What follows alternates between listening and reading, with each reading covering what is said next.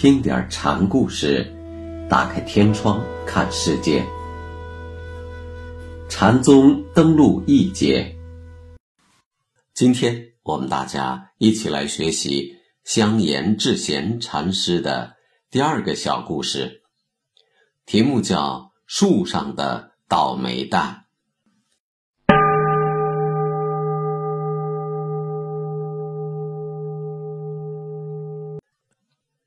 禅师说及佛法，多好用譬喻，亦是绕路说禅之一端。这一点我们后面还会提及。虽说是说字一物即不重，也算是对文字说法的最大程度的超越。智贤禅师也曾有过一个历尽奇险的妙喻。智贤有次上堂讲法时，对僧众说。要说这件事儿吧，我给你们打个比方，就好像一个人上树，只是口里衔着树枝，两脚腾空没有着落，两只手也没有把握。这时候，树下忽然有人问：“祖师西来意是什么？”不出声吧，没法回答人家的问题；要是张口回答吧。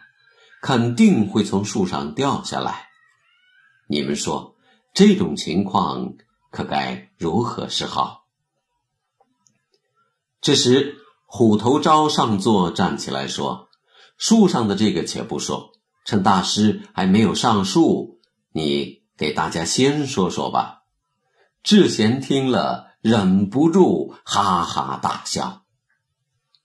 要理解这则公案，首先要弄清楚。其中的“树上树下”是什么意思？树上即所谓向上门，代表本体界；相对而言，树下自然是指向下门，也就是现象界。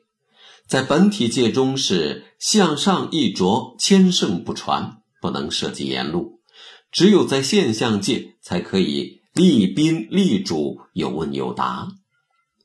香言智贤妙用此喻，真可以说是妥帖机巧。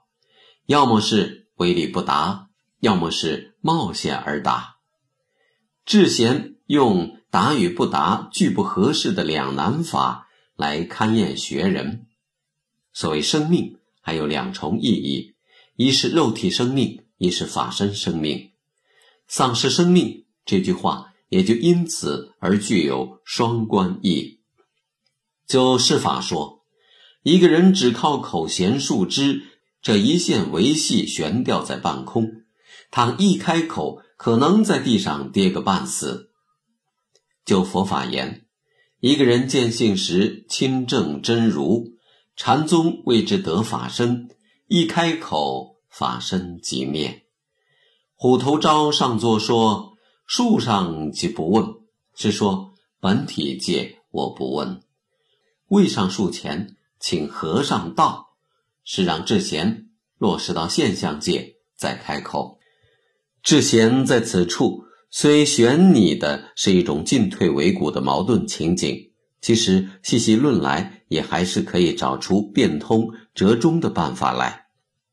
有人曾问过瞻宇老人，口衔树枝时，有人问西来意，请老人答以。转语，詹瑜对问者说：“何难也？”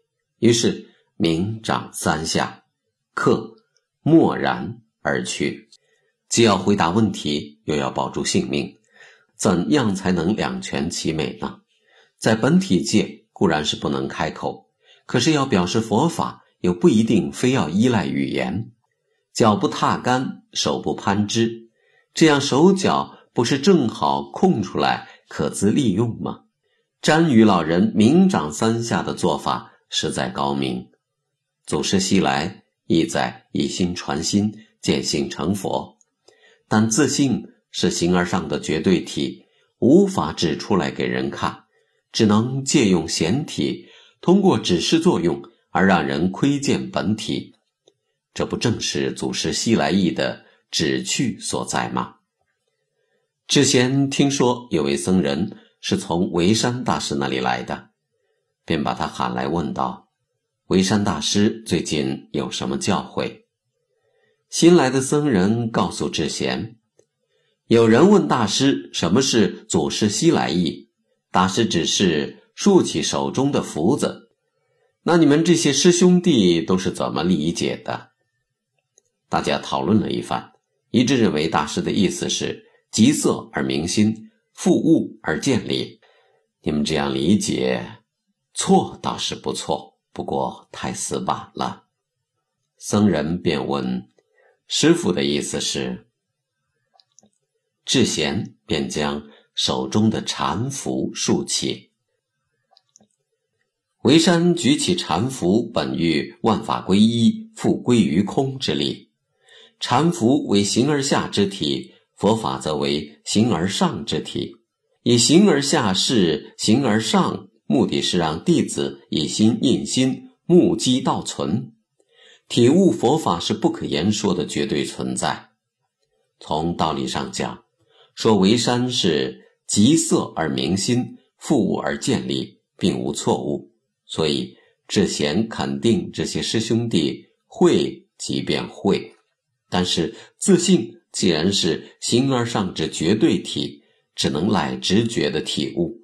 僧徒商量已是落入理性逻辑的思考与推导。更涉于道，用言语加以诠释，便与自性疏远乖违。智贤仍是指述禅服，就是要截断僧众的思路，直指本心。智贤接引学人，用语大多简洁明快。他一生留下二百多首寄颂，大都随缘应对，不拘声律，在禅林中。